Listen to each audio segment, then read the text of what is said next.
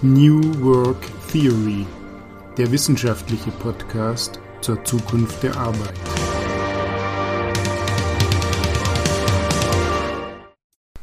Ja, hallo und willkommen. Ich begrüße natürlich Dr. Stefan Birk. Hallo Stefan. Und ich begrüße Herrn Dr. Andreas Schiel. So, Thema Vertrauen. Also ich muss am Anfang ein bisschen meckern, äh, so eigentlich nach äh, altbekannter Philosophenmanier. Äh, also das kennt man ja. Wir Philosophen, wir stellen uns gerne mal hin und sagen dann, ihr habt eigentlich gar keine Ahnung, wovon ihr redet. Ihr habt das alles noch nicht verstanden. Äh, beim Thema Vertrauen ist das äh, aus meiner Sicht wirklich so. Also alle wollen Vertrauen, alle streben es an, aber ehrlich gesagt, Stefan, keiner oder kaum einer kennt sich damit aus. Ja, das ist richtig und ebenso richtig ist, dass jetzt aus der Praxis betrachtet, jeder Kaufmann weiß, ohne Vertrauen geht geschäftlich gar nichts. Aber komischerweise, und das wundert mich ebenso, gab es nie besonders prominente Vertreter, die das Thema Vertrauen zum Beispiel in der Betriebswirtschaftslehre und in der Managementlehre äh, näher behandelt haben. Es gibt Einzelne, die sich damit beschäftigt haben. Ich nenne da jetzt zum Beispiel den Herrn Sprenger, einen populärwissenschaftlichen Autor, der ganz interessante Managementbücher schreibt für die Praktiker. Auch ein Tom Sommerlatte, seines Zeichens ehemaliger Vorstandschef von der Unternehmensberatung Arthur D. Little, die ist auch nicht ganz unbekannt, die sich ähm, im etwas höheren Alter dann mit dem Thema Vertrauen auf einmal beschäftigen und sogar ein Institut gründen, jetzt im Falle von Sommerlatte. Äh, das scheint wohl ein Thema zu sein, das die Leute bewegt. Ähm, aber so richtig wissenschaftlich hat sich im ökonomischen Bereich eigentlich im managementwissenschaftlichen Bereich niemand darum richtig gekümmert. Ja, nicht nur nicht in der Wissenschaft, sondern vor allen Dingen auch in der Praxis. Also es ist eigentlich desaströs, wenn du mich fragst, ja. Äh, Vertrauen ist sowas von unterbewertet und missverstanden, das, das kann man eigentlich gar nicht oft genug wiederholen. Also du hast jetzt zwei Beispiele genannt, wo sich Leute immerhin mal ein bisschen äh, ausführlicher über Vertrauen Gedanken gemacht haben und da vielleicht auch Beratungsansätze entwickeln, aber faktisch ist das halt so. Eigentlich wird damit überhaupt nicht sinnvoll gearbeitet. Also wir haben ein riesen äh, Vertrauensdefizit in fast allen Organisationen. Und wir haben riesige Potenziale umgekehrt, äh, um da äh, ja, mit Vertrauen äh, wesentlich produktiver zu arbeiten und ganz viele Transaktionskosten einzusparen, ähm, die sonst anfallen, äh, wenn man da nicht rangeht. Also Vertrauen ist eigentlich eine unverzichtbare Zusammenarbeit heutzutage in einer komplexen Welt, um Probleme gemeinsam zu lösen in praktisch jedem Arbeitszusammenhang. Und das ist übrigens nebenbei bemerkt überhaupt kein weicher Faktor, wie immer wieder behauptet wird, ne, sondern es ist wirklich eine knallharte Strukturbedingung, um überhaupt in komplexen Organisationen vernünftig zusammenzuarbeiten. Das ist absolut unverstanden bis heute. Ja, aber da, da würde ich sagen, das sieht ein Praktiker oftmals anders. Ähm, der würde sagen, ja, Vertrauen, das sind eben Dinge, die entstehen so in der Zusammenarbeit. Darüber äh, kann man eigentlich sich äh, deswegen relativ wenig äh, Sorgen machen, weil es automatisch kommt. Ähm, und man hat irgendwie auch als Praktiker das Gefühl, da kann man nicht so wirklich dran arbeiten. Das ist halt ein psychologisches Phänomen, das sozusagen an der Kaffeemaschine im Gang auftaucht. So würde das möglicherweise der eine oder andere Manager behandeln. Ja, klar. Ne? Also das ist schon logisch. Ne? Also Vertrauen ist in der in unserer Alltagserfahrung überall präsent. Und deswegen denken wir auch alle, wir wissen, worum es geht. Ne? Weil Vertrauen eigentlich, ja, wir können gar nicht ohne Vertrauen leben. Ne? Niklas Luhmann, über den wir gleich reden werden, der hat das sehr schön gefasst. Vertrauen, das fängt eigentlich schon an, wenn du morgens äh, das Haus verlässt. Du gehst auf die Straße und was ist? Na, was setzt voraus? Du gehst davon aus, dass du nicht überfallen wirst oder direkt vom Auto überfahren, ne, sondern du vertraust darauf, dass sich deine Mitmenschen halbwegs anständig benehmen, dass sie sich an Verkehrsregeln halten und dass du dann sicher im Büro ankommst oder wo du eben hin willst. Ne? Und das reflektieren wir aber gar nicht, dass wir im Grunde genommen äh, jeden Augenblick mit Vertrauen arbeiten, darauf angewiesen sind.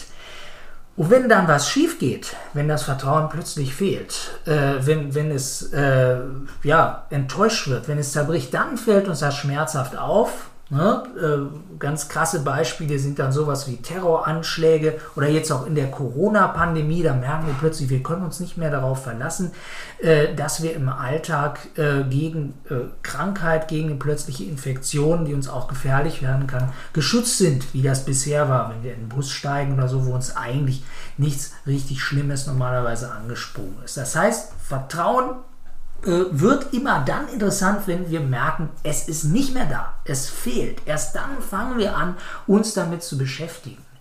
Äh, und äh, das wäre eigentlich sinnvoll, wenn wir das weitaus früher machen würden, ähm, weil wenn wir das halt ähm, ja, grundsätzlich und sorgfältig angehen, wir eine ganze Menge darüber lernen und verstehen können, was uns hilft, systematisch mit Vertrauen umzugehen.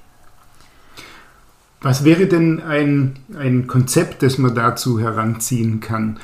Ähm, gibt es da Leute, die sich so tiefgehend damit beschäftigt haben, ähm, dass sie da eine äh, wir, generelle Logik entwickelt haben, wie man Vertrauen untersuchen kann? Ja, die gibt es natürlich. Und äh, also mein Lieblingskonzept dazu, über das wir heute hier reden werden, das kommt von Niklas Luhmann. Niklas Luhmann hat Ende der 60er Jahre ein ganz tolles Buch veröffentlicht über Vertrauen.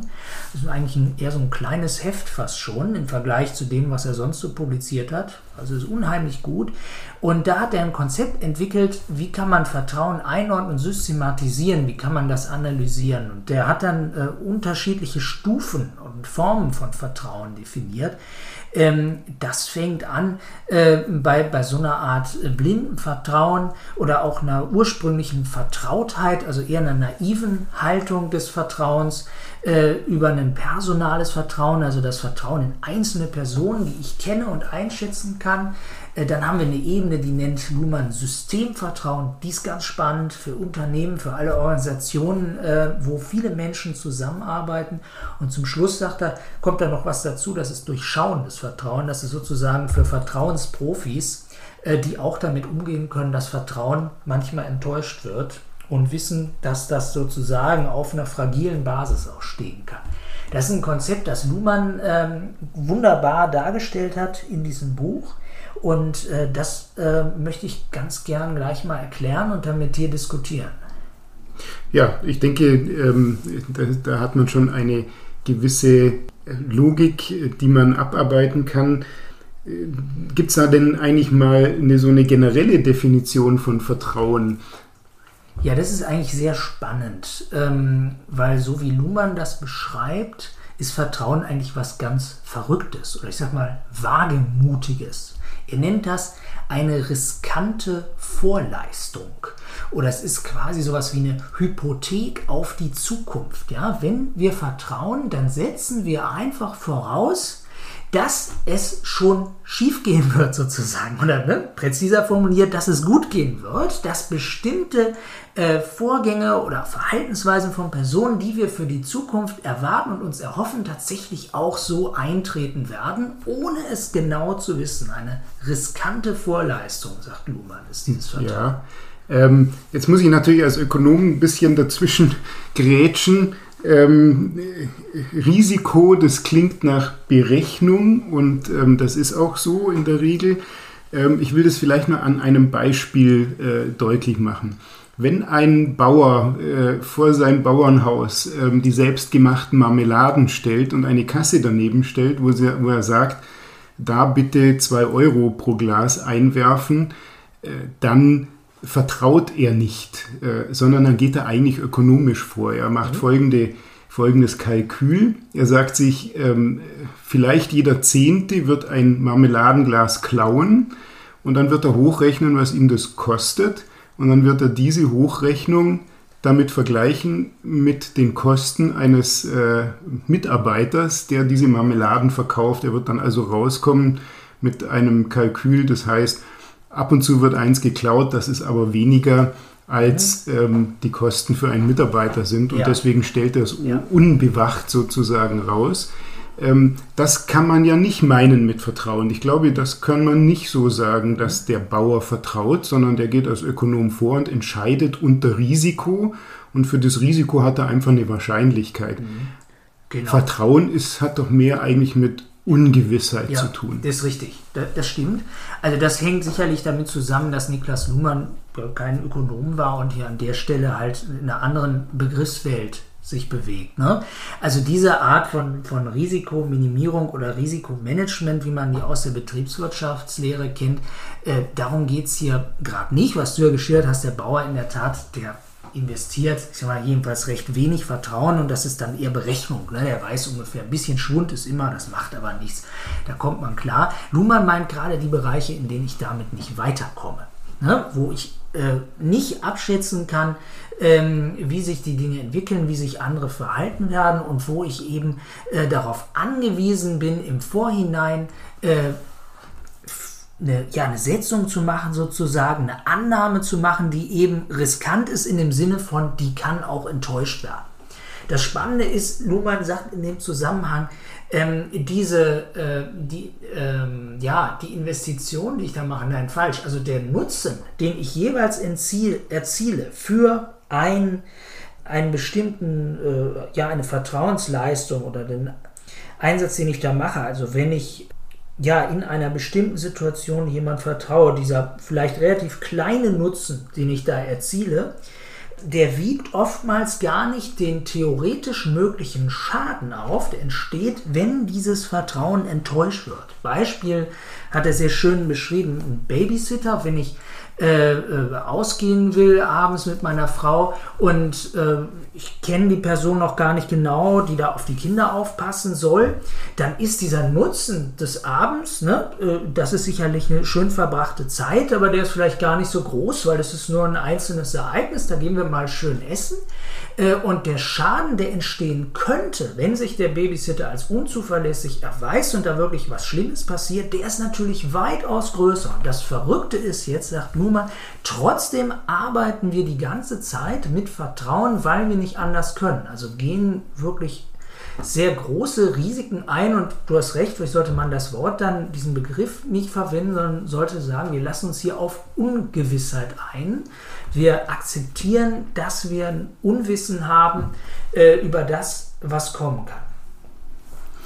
Jetzt möchte ich mal ganz kurz den Teufelsadvokat spielen. Ich äh, stelle mich jetzt mal in die Schuhe von einem Unternehmer oder einem Manager und sage, ja, also das mit dem Vertrauen, grundsätzlich habe ich es verstanden, aber in meiner Lebens- und Arbeitswirklichkeit hat das keinen Platz. Warum?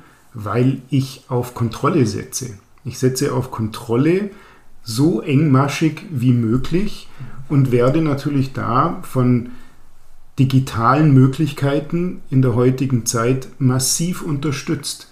Es gibt ja zum Beispiel nur ähm, durchaus Firmen in bestimmten Branchen, die ähm, auf den äh, Tastaturen äh, der Mitarbeiter feststellen können, ob sie äh, arbeiten oder ob sie nicht arbeiten und die Kontrolle so engmaschig ist, dass dann also sozusagen ähm, äh, eine Warnung kommt, wenn einer zu selten äh, die Tastatur benutzt.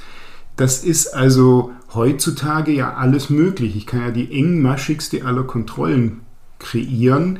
Ähm, ist dann Vertrauen nicht etwas, was tatsächlich komplett ausstirbt, weil ich die totale Kontrolle anstreben kann und auch durchsetzen kann mit den digitalen Möglichkeiten? Tja, also das müssen wir ein bisschen trennen. Auf der einen Seite ist Kontrolle, das sagt Luhmann, äh, oder Misstrauen, ja, also Kontrolle ist ja im Grunde genommen Misstrauen gegenüber anderen, tatsächlich eine wichtige Voraussetzung auch, um Vertrauen zu generieren. Jedenfalls gerade in dem Kontext Systemvertrauen, also wenn unterschiedliche Menschen einander vertrauen sollen, die sich gar nicht so gut kennen. Das ist die eine Seite. Die andere Seite ist aber die, dass du in bestimmten Situationen mit dieser Haltung, also wenn du nur misstraust, wenn du nur kontrollierst, wenn du sagst, ich will immer von vornherein wissen, was am Ende rauskommt und sicherstellen, dass sich keiner daneben benimmt, du an bestimmten Punkten einfach nicht weiterkommen wirst, weil du dann im Grunde genommen ja fast gelähmt bist. Du bist gar nicht mehr bewegungsfähig. Also bei dem Beispiel eben aus dem Alltagsleben, ne, wenn ich äh, kein, äh, keine vertrauenswürdige Person habe außerhalb äh, der kleinen Familie, von der ich denke, dass die auf meine Kinder mal aufpassen darf, dann bin ich sozusagen als Paar gelähmt. Dann kann ich nichts anderes mehr machen. Dann muss ich immer zu Hause sitzen und bei den Kindern sein. Ne? Weil ich den äh, niemandem über den Weg traue. Und das gilt natürlich auch für ein Unternehmen. Also was an der Stelle äh, vielleicht ganz sinnvoll wäre, wenn wir noch mal ganz kurz systematisch diese unterschiedlichen Ebenen von Vertrauen darstellen, dann wird das vielleicht ein bisschen deutlicher. Soll ich das mal machen? Ja, also ich denke, das äh, würde klarer werden, wenn man äh, das Thema Kontrolle mal da einordnet mhm. in diese verschiedenen Vertrauensformen, sage ich jetzt genau, mal. Dann wird das nämlich klarer. Also der Luhmann, der sagt, das geht im Grunde genommen los äh, mit dem Vertrauen in einem ziemlich ursprünglichen Zustand der Vertrautheit. Wenn du vielleicht auf dem Dorf aufgewachsen bist, dann kennst du das. Ähm, ne, da, da wächst man so auf oder da wächst man rein in Verhältnisse, wo man praktisch fast jeden kennt. Ne? Da sind alle um die Ecke und äh, von jeder Familie kennst du die Geschichte und äh, naja, da gehst du eben davon aus, dass du dich im Großen und Ganzen auf die Verhältnisse verlassen kannst, auf die Menschen und du fühlst dich da erstmal, wenn da alles gut läuft, geborgen und hast erstmal so eine ursprüngliche Vertrautheit. Wir wissen aber alle, diese Vertrautheit, die kann auch jäh enden in dem Moment, wo ich vielleicht feststelle, so lieb und nett sind die anderen gar nicht und die endet spätestens, wenn ich mein Dorf verlasse, wo ich keinen mehr kenne, wenn ich in die Stadt komme und plötzlich feststelle, oh, hier kann ich ja erstmal niemandem vertrauen. Ich weiß ja gar nicht, wie die Leute gestrickt sind so, ein Klassiker finden wir immer wieder in Erzählungen in der Literatur auch. Ne? Die Leute kommen vom Dorf in die Stadt und dann ne? das große Misstrauen. Was ist das für ein, für ein soziales System, würde der Luhmann sagen, das ich da vorfinde. Also Vertrautheit funktioniert in ganz kleinen, auf ganz kleinen Ebenen, in kleinen Kreisen. Aber äh, das ist dann auch ziemlich schnell vorbei. Ne? Wenn wir jetzt an moderne Gesellschaften denken, äh, das finden wir im Alltag selten vor. So, in der Familie funktioniert das noch normalerweise, aber da ist dann auch Schluss, wenn ich das Haus verlasse. So, also sagt Luhmann, klar, was brauchen wir? Das ist auch trivial. Wir brauchen ein persönliches Vertrauen, also die Fähigkeit zu anderen Personen, die ich bisher noch nicht kenne, die mir in meinem Leben vorher nicht begegnet sind, Vertrauen aufzubauen. Das geht auch ziemlich gut. Wir beide zum Beispiel, wir kennen uns jetzt schon etliche Jahre, äh, haben schon in einigen Projekten zusammengearbeitet. Jetzt wissen wir ungefähr, wie arbeitet der andere. Da haben wir schon mal gute Erfahrungen gemacht, kann ich jedenfalls sagen über dich. Und da weiß ich noch, der Stefan, der ist zuverlässig und ist ein anständiger Kerl und der haut dich nicht übers Ohr und so weiter und so fort. Wunderbar, funktioniert auch. Persönliches Vertrauen, klasse. So, das ist auch eine tolle Sache und so funktionieren viele Beziehungen in der Gesellschaft. Auch Geschäfte werden so gemacht, und das kennen wir alles. Ähm, aber das wissen wir auch, das funktioniert dann nur zwischen einigen wenigen. Ne? Das ist etwa so im Bereich, ja, naja, Klientelismus, ne, Vetternwirtschaft oder so, wenn alles so laufen würde, ne, dann würde man immer sagen, naja, meinen Cousin, den kenne ich ja, ne, dem gebe ich mal den Auftrag oder ich frage mal den Bruder von XY und mit dem mache ich Geschäfte. Ne. Ja, das ist schön, aber das reicht nicht. Deswegen, sagt Luhmann, müssen wir noch eine Ebene höher gehen. Das ist das Systemvertrauen.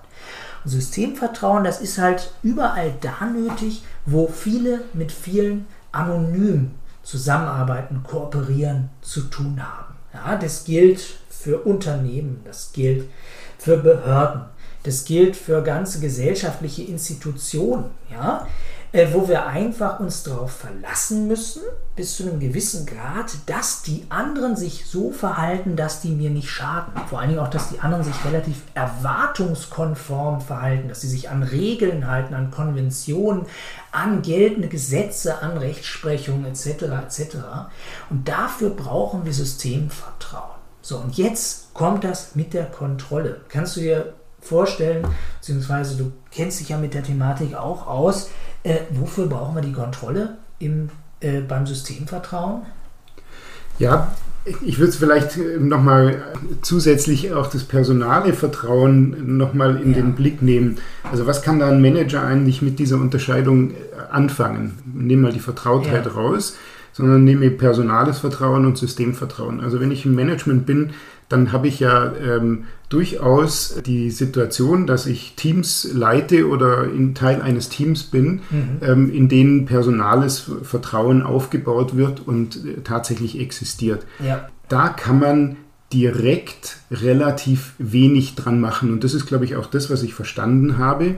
Ein Vertrauensmanagement jetzt in dem Sinne auf der Basis des personalen Vertrauens mhm. ist ja eigentlich eine falsche Herangehensweise. Hier würde man sagen, man schafft Situationen, in denen dieses Vertrauen entstehen kann. Und das ist genau das, was viele Manager, ich hatte es vorhin ja schon mal kurz erwähnt, ähm, in ihrem Erfahrungsschatz haben. Nämlich, ja. dass Leute, die längere Zeit zusammen sind, ähm, an der Kaffeemaschine meinetwegen und sich miteinander unterhalten oder langjährige Zusammenarbeit hinter sich haben, eben dieses personale Vertrauen aufbauen. Und das machen sie wenn das Management nicht dabei stört, sage ich mal, nahezu automatisch. ähm, natürlich kann da auch automatisch Misstrauen entstehen, ja. aber man kann es nicht managen. Man kann nicht direkt eingreifen mhm. und sagen, ja. so Leute, hier sind die drei Maßnahmen, da baue ich jetzt mal Vertrauen auf. Ja. Das äh, funktioniert nicht, das kann, glaube ich, jeder intuitiv nachvollziehen. Systemvertrauen ist ein ganz anderes Ding.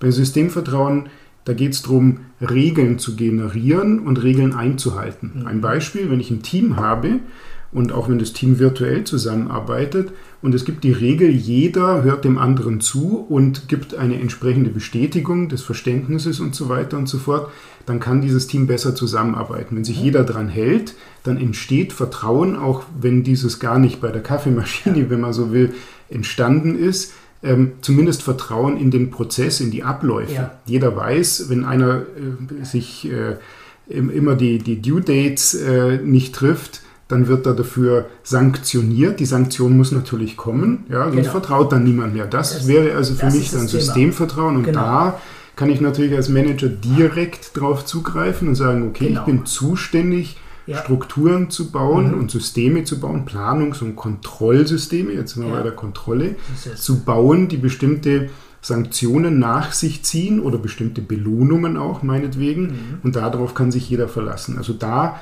ja. bin ich dann schon eher im Spiel als ja. jemand, der eine Führungsposition genau, hat. Ne? Richtig? Und da kommt, da kommt das Misstrauen. Ne? Das Misstrauen kommt da ins Spiel. Du sagst Sanktionen ne? äh, gibt es an bestimmten Stellen und das ist genau das Entscheidende, weil ich meine, wir setzen uns Regeln und wenn wir jetzt alle ganz brav und berechenbar wären, wir Menschen, ne? und wenn wir einfach, äh, ja, also so gehorsam wären sozusagen, dass, wenn, wenn, wir eine Regel kennen, dass wir die dann immer eins zu eins zuverlässig befolgen, dann bräuchten wir das natürlich nicht. Aber wir wissen alle, so sind Menschen nicht. Ne? Und es passiert halt, dass man äh, Regeln übertritt, äh, auch vielleicht aus Vergesslichkeit, aus Nachlässigkeit äh, sich nicht so benimmt, wie man es eigentlich sollte. Und dafür gibt es dann die Sanktionen und das muss kontrolliert werden. Und so, sagt Luhmann, entsteht eigentlich erst Systemvertrauen. Ne? Das, das, haben wir in Deutschland, kennen wir das ja zuhauf. Ne? Ist ja nicht so, dass wir jetzt in größeren Kontexten irgendwie noch auf dieses personale Vertrauen setzen würden, sondern das ist ganz klar alles abgesichert, knallhart äh, durch einklagbare Rechte, durch gesetzliche Regelungen, ne, durch Instanzen, die überprüfen, ob sich denn auch alle dran halten und natürlich auch an die Möglichkeit, Sanktionen durchzusetzen, zum Beispiel über die Polizei oder wenn wir jetzt in, in den Bereich Wirtschaft gehen, über die Finanzbehörden und dergleichen, ne, wo wir wirklich sicherstellen können, wenn da einer Mist baut, dann wird der auch herangezogen und äh, angehalten, sich wieder anständig zu verhalten. Ne? Und das ist dieses Zusammenspiel hier, wo tatsächlich Vertrauen auf dieser Systemebene durch Misstrauen, durch Kontrolle, die sanktionsbewährt ist, entsteht. Das ist eine spannende Thematik und äh, ja, das ist verrückt, weil ja, so können äh, komplexe Gesellschaften ein Mehr an Vertrauen dadurch erzeugen, dass sie gezielt und dosiert Misstrauen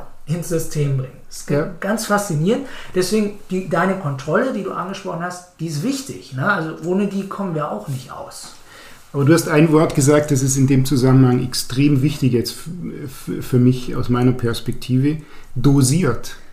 Und das ist genau das, was möglicherweise übertrieben wird in der einen oder anderen Form. Genau. In, weil wir nicht mehr in der Lage sind, und da hast du sicherlich auch noch den einen oder anderen Aspekt dazu zu sagen, personales Vertrauen aufzubauen, setzen wir immer mehr auf Systemvertrauen und erfinden immer neue Regeln und nochmal zusätzlich Regeln, um die Regeln anzuwenden etc. Ja. Damit ist eben die Dosierung ein bisschen aus dem Ruder gelaufen. Ja. Und das sieht man in Unternehmen, aber auch beim Staat, mhm. wenn die Bürokratisierung überhand nimmt. Ja. Wenn sich jeder nur noch an Regeln versucht zu halten, ob sie jetzt in der Situation angemessen sind oder nicht. Mhm. Es läuft also mit diesem Systemvertrauen und der Kontrolle in dem Zusammenhang ähm, ein ganz schlechter Effekt mit, dass nämlich durch die Steigerung des Misstrauens oder der Kontrolle und durch die Steigerung der Regeln auf der einen Seite die Bürokratisierung voranschreitet, ja. was lähmt ja, in der Initiative und natürlich auch das Misstrauen hochgesetzt wird, was nicht mit Vertrauen zum Beispiel der Mitarbeiter in eine Firma ähm, dann beantwortet wird. Und mhm. da kommt vielleicht auch so ein bisschen dieses Vertrauensproblem her, das die Institutionen heutzutage haben, die sagen, mir wird permanent misstraut, also vertraue ich nicht zurück. Ja. Könnte man das so. Ja, äh, genau, das ist ein Riesenproblem. Da kommt wieder das Thema Komplexität ins Spiel. Äh, und die Tatsache, dass sich äh, unsere Gesellschaft immer weiterentwickelt. Luhmann würde sagen, äh, die sozialen Systeme äh, differenzieren sich immer weiter aus ne? und werden dabei immer komplexer. Und an der Stelle reicht das Systemvertrauen nicht mehr. Und wie du gerade sagst, wenn wir den Fehler machen, immer mehr Kontrollen einzuführen, immer mehr Misstrauenssysteme einzuspeisen, dann äh, erfolgt irgendwann wieder diese Lähmung. Ein ganz bekanntes Beispiel ist ja der, äh, der Berliner Flughafen, der BER äh, ein wirklich komplexes, hochkomplexes Projekt. Und das ist unter anderem ganz offensichtlich gescheitert an den deutschen Bauvorschriften. Ne? Das ist natürlich nur ein Aspekt, weil da sind unheimlich viele Fehler gemacht worden. Das kann man im Einzelnen gar nicht so aufschlüsseln.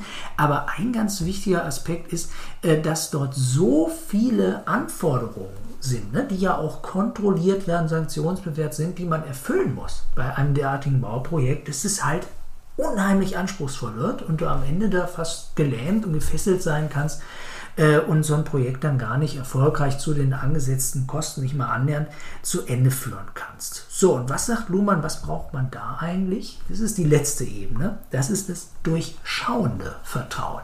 Und das durchschauende Vertrauen, das ist ein ganz spannendes Ding. Äh, das ist schon anspruchsvoller. Das setzt darauf, dass diejenigen, die vertrauen, auch in Kauf nehmen, dass im Einzelfall, jedenfalls begrenzt und partiell, Vertrauen auch enttäuscht werden kann. Dass also sich nicht immer alle exakt an die Vorschriften halten, dass Fehler passieren können, dass Fehlinvestitionen passieren können, dass da was schiefgehen kann. Sprich einfach, dass Menschen im System sind, ne, die nicht immer perfekt handeln äh, und es dann auch böse Überraschungen geben kann. Das durchschauende Vertrauen kann aber damit umgehen und sagt, okay, das weiß ich, aber ich vertraue trotzdem. Da wären wir vielleicht auch bei diesem Schlagwort Fehlerkultur, was ja gerne benutzt wird, ne? dass eine Organisation, eine Gesellschaft damit umgehen kann, dass Fehler passieren, ohne gleich, ne, dass alles in sich zusammenbricht. Wir haben heute oft so eine Perspektive, äh, so ein Verhältnis dazu, dass man sagt, wenn da irgendwo ein Fehler sichtbar wird, dann war es das. Ne? Dann kann man nicht mehr vertrauen, dann äh, bricht das ganze System zusammen, ist das gescheitert. Das ist ein Zeichen dafür, dass wir viel zu stark, wie du das eben schon deutlich gemacht hast, auf dieses Systemvertrauen setzen und zu wenig auf so ein durchschauendes Vertrauen, das auch damit zurechtkommen kann, wenn hier und da mal was schief geht. Das klingt ja ganz in die Richtung, die man ja in der letzten Zeit immer wieder hört äh, im Zusammenhang mit agilem Management. Ja? Dass man sagt, okay, wir können nicht alles durchregeln bis zum geht nicht mehr, sondern wir müssen ähm, äh, uns zwar Regeln schaffen, auch da gibt es äh, bestimmte Regeln, ähm, aber ähm, wir müssen schnell starten, auch durchaus Fehler machen, schnell wieder umdrehen, wenn wir einen Fehler gemacht haben und äh, weiterlaufen, ohne zu meinen, wir könnten alles zu 100% unter Kontrolle halten. Also ich, ich sage jetzt mal, ohne das jetzt aufeinander zurückführen zu wollen, aber das klingt sehr modern eigentlich, wenn man das so möchte. Und da haben sich ja manche Unternehmen schon durchaus in diese Richtung bewegt. Ich würde sagen, wenn man gutmütig ist, kann man schon das eine oder andere Beispiel in der Wirklichkeit finden, wo ja. Unternehmen so ein bisschen nach durchschauendem Vertrauen agieren. Auf jeden Fall. Also das ist doch gar kein Zweifel, dass wir das ähm, in, in unserer Gesellschaft haben wir an etlichen Stellen dieses Niveau selbstverständlich erreicht. Sonst hätten wir viele Institutionen nicht aufbauen können und hätten auch ne, im Bereich äh, Unternehmertum überhaupt nicht die Erfolge, äh, die wir so verzeichnen können in, in, diesem Land. Es geht ja dann auch um, um, so ein Thema wie Innovation oder so. Also auf jeden Fall. Ne, das ist, ein, ist eine Frage von Modernität auf der Höhe der Zeit sein.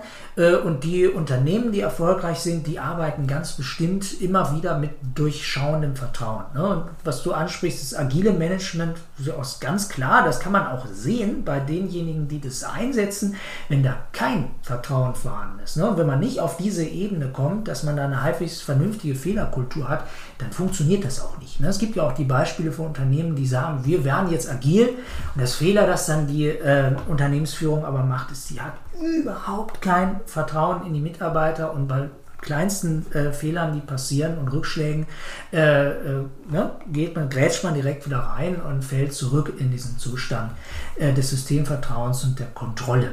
Ja, aber das ist natürlich vollkommen recht. Das kommt natürlich vor. Ne? Das äh, ist nicht so, äh, dass es das nicht geben würde. Ja. Ähm, jetzt stellt sich natürlich die Frage, wir haben festgestellt, wir gibt, es gibt unterschiedliche Arten von Vertrauen, ähm, die in unterschiedlichen Situationen eingesetzt werden, also unmittelbar. Ähm, was sind denn die Möglichkeiten des Managements, auf diese unterschiedlichen Vertrauensformen zuzugreifen? Ich hatte ja vorhin schon gesagt, beim personalen Vertrauen eher indirekt. Bei Systemvertrauen ist man eigentlich als Manager ein bisschen mehr im Geschäft. Ja. Ähm, Gibt es da Hinweise aus äh, den Diskussionen von Luhmann? Tja, das, also es ist gar nicht so leicht. Da, vielleicht sollten wir bei Gelegenheit dazu auch mal eine eigene Folge machen. Aber da müssen wir uns gut vorbereiten, weil tatsächlich äh, gibt es gar nicht so viele überzeugende Ansätze, Vertrauen äh, gezielt und zuverlässig zu erzeugen. Also Luhmann hm, ist ja, kennt vielleicht der eine oder andere, ist ein Systemtheoretiker, der hat sich immer vornehm zurückgehalten. Und Luhmann ist Soziologe beschreibt deskriptiv das, was ist. Ja? Und der stellt dann fest, ja, Vertrauen, das, das, entsteht in zwischenmenschlichen Beziehungen und in unterschiedlichen sozialen Kontexten und das ist alles ganz vielfältig und da kann man gar nicht so, so ganz sicher sagen, wo kommt das eigentlich her. Das ist ganz, ist ein bisschen knifflig. Wenn wir jetzt mal auf den unterschiedlichen Ebenen gucken, können wir natürlich erste Ansätze ne, äh, entdecken. Also personales Vertrauen ähm, ist klar, das hängt von den handelnden Personen ab. Ne? Und da siehst du natürlich, es ist schwierig, ich kann eigentlich nicht viel mehr machen, als Menschen ermutigen, vertrauensvoll aufeinander zuzugehen. Es gibt dann auch so, es gibt ja Ansätze von Leuten, die arbeiten so mit diesem Konzept transformationaler Führung. Ne? Das geht dann darum, äh, dass sie sagen, wenn eine Führungskraft, wenn ein Vorgesetzter so eine Ausstrahlung hatte, der oder die vertraut. Ne? Wow. Ne? Die, setzt Hoffnung in mich oder so, die, die, die lässt mich Dinge machen, die, die kontrolliert eben nicht die ganze Zeit, äh, dann ja, äh, kann das funktionieren. So wird es jedenfalls gesagt. Ist aber natürlich schwierig, ne? weil das spricht immer das Individuum an und appelliert so an den Einzelnen, so vertrau doch einfach. Ne? Das ist gar nicht so leicht. Ja, verstanden. verstanden aber ähm, vielleicht macht es wirklich Sinn, sich das nochmal näher anzusehen, weil, ähm, um, um, ganz ehrlich zu sein, was man momentan beobachten kann, es sind da eher so esoterische Ansätze. Ja. ja? Also mhm. ähm, diese, diese Seminare, wo, wo Teams sich finden ja. sollen und so weiter, indem ja. sie durch den Wald laufen und gemeinsam Pilze pflücken. Ähm, das, das kann durchaus dazu führen, also ich will das gar nicht ausschließen, aber es sind natürlich deutlich esoterischere Ansätze, als man sie dich wünschen ja. würde, wenn man auf eine Richtig. wissenschaftliche Art und Weise sich diesem Thema nähert. Und ich glaube, ja. in der Psychologie kann es durchaus Ansätze geben, die sagen, hier definiere ich mal ein Umfeld, genau. in dem kann sowas schneller entstehen als nicht. Und ich glaube, in der Psychologie ja. gibt es durchaus Ansätze. Das sollte ja, man sich nochmal ansehen. Ist nicht, das ist auch nicht hoffnungslos. Ähm, also ich stimme mit dem überein, was du sagst. Wenn wir jetzt gucken auf die Ebene Systemvertrauen und darüber hinaus. Da wird es, finde ich, auch deutlich spannender. Weil da müssen wir nicht mehr an Einzelne appellieren, sondern was ja Systemvertrauen sowieso baut ja auf dieser Mechanik auf, äh, auf, auf dem Prinzip, dass ich durch bestimmte Regelungen, äh, durch Konventionen, durch Übereinkommen der Gesellschaft Vertrauen generieren kann. Das funktioniert ja faktisch. Ne? Das, das, beweist so ein Land wie die Bundesrepublik zum Beispiel sehr gut, weil wir wissen, hier läuft sehr vieles wohlgeordnet und die meisten Leute halten sich an Regeln und Gesetze. Das ist ja schon ein Riesengewinn. Und ähm, sehr spannend ist die Frage, kann ich in einem Unternehmen durch bestimmte Regelungen äh, gezielt ein stetiges Mehr sozusagen an Vertrauen produzieren? Das ist wahrscheinlich nicht indem ich ganz knallhart an allen Ecken kontrolliere und überwache, weil dann habe ich zu viel Misstrauen im System. Wenn ich aber sehr klug so, so Rahmensetzungen mache, dass ich an bestimmten Stellen einfach eingreife. Ja? Äh, zum Beispiel, dass ich vielleicht eine einfache Regel habe dafür, äh, wann dürfen Meetings einberufen werden und wann nicht, sodass alle darauf vertrauen können, wenn einer ein Meeting einberuft, dann geht es wirklich um was Wichtiges. So, ja, solche Kleinigkeiten sind das zum Teil.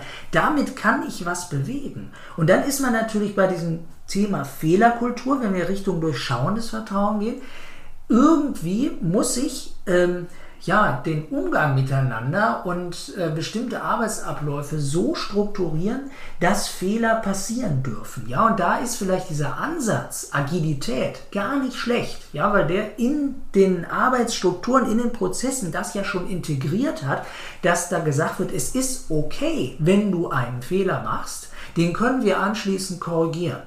Also das heißt, das sind so Veränderungen auf der Struktur- und Systemebene, mit denen kann ich vielleicht durchaus Vertrauen erzeugen. Da muss man nur sagen, bei Niklas Luhmann finden wir auf der Analyseebene sehr viel. Da können wir gut verstehen, was ist Vertrauen, wie funktioniert das, äh, wo endet das, was hat das für Chancen. Aber das Aufbaut, dazu hat er sich nicht im Detail geäußert. Da sollte man eigentlich auch noch mal ein paar andere Ansätze reinschauen. Aber das ist ja genau so, wie wir vorgehen wollen. Wir schauen uns einzelne Themen aus verschiedenen Perspektiven an und äh, ergänzen diese Aspekte. Nicht einer hat die Antwort auf alles und wir sowieso nicht, sondern ähm, es gibt einen Haufen Leute, die aus verschiedener Perspektive auf das Thema Vertrauen geblickt haben und das können wir ja genauso in diesem Podcast auch weiter betreiben. Was wäre jetzt dein Fazit, so ganz umrissen, für, ja. die,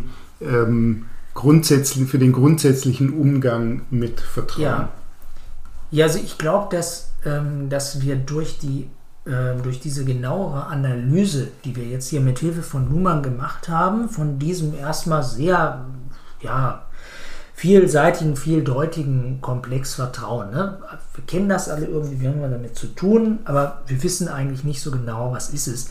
Äh, dadurch erreichen wir, glaube ich, eine viel größere Differenzierung. Dadurch wird das Thema auch handhabbar. Ja? Wenn ich jetzt hingehe und sage, ja, ich kann das aufspalten in personales Vertrauen, in Systemvertrauen, in durchschauendes Vertrauen, dann kann ich mir das angucken, auf welchen Ebenen funktioniert denn in meiner Organisation Vertrauen vielleicht schon ganz gut und wo hapert das. Wie ist das mit meinem Systemvertrauen? Habe ich genug Misstrauen, genug Kontrolle im System oder habe ich zu viel? Haben wir überhaupt sowas wie durchschauendes Vertrauen? Können wir damit umgehen, dass mal was schief geht, dass mal einer daneben langt? Oder funktioniert das überhaupt nicht im Unternehmen? Äh, und wie ist das mit dem personalen Vertrauen? Äh, kann ich da auch was bewirken? Ist da vielleicht tatsächlich möglich, indem einfach Führungskräfte äh, sich nochmal neu orientieren, ihr Verhalten ändern, äh, dass ich da auch was bewegen kann. Das sind jedenfalls schon mal erste Ansätze, die machen das Thema wenigstens handhabbar und ich kann vor allen Dingen auch verstehen, wo geht denn was schief. Wo liegt eigentlich das Problem? Äh, und ich habe nicht mehr ne, so, ein, äh, so, eine Situation, in der ich da stehe und sage, ja, das, das Vertrauen fehlt. Das Vertrauen. Irgendwie haben wir nicht genug Vertrauen in der Organisation. Das kann ich auf diese Art, glaube ich, ziemlich gut analysieren. Und dann habe ich jedenfalls Ansätze, wo ich dann anfangen kann zu arbeiten. Das ist ja schon mal was. Ich würde gerne auch noch so ein persönliches Fazit hinten dran hängen. Ähm, etwas, was mir eingefallen ist, als du von ähm, dem durchschauenden Vertrauen gesprochen hast. Das ist jetzt keine Sache, äh, keine Erfindung, wenn man so möchte, die die Leute nicht schon intuitiv machen würden. Ähm, ich will vielleicht das Fazit in eine kleine Geschichte packen, die ich nicht selber erlebt habe, leider. Aber ich habe mal irgendwo gelesen, dass ein Chef zu seinem Untergebenen gesagt hat, ähm, in der Diskussion über Vertrauen, mein Misstrauen, sagt der Chef, muss man sich erstmal verdienen. Und das ist natürlich ein Praktikeransatz, der genau das meint. Ich glaube, so enden wir. Wir wünschen allen, die sich die Episoden unseres Podcasts in Zukunft anhören möchten, viel Vergnügen und frohes Schaffen. Weitere Informationen über unsere Themen und das Seminarprogramm Mensch.0 findet ihr auf unserer Website www.arbeitslabor.de. New Work Theory, der wissenschaftliche Podcast zur Zukunft der Arbeit.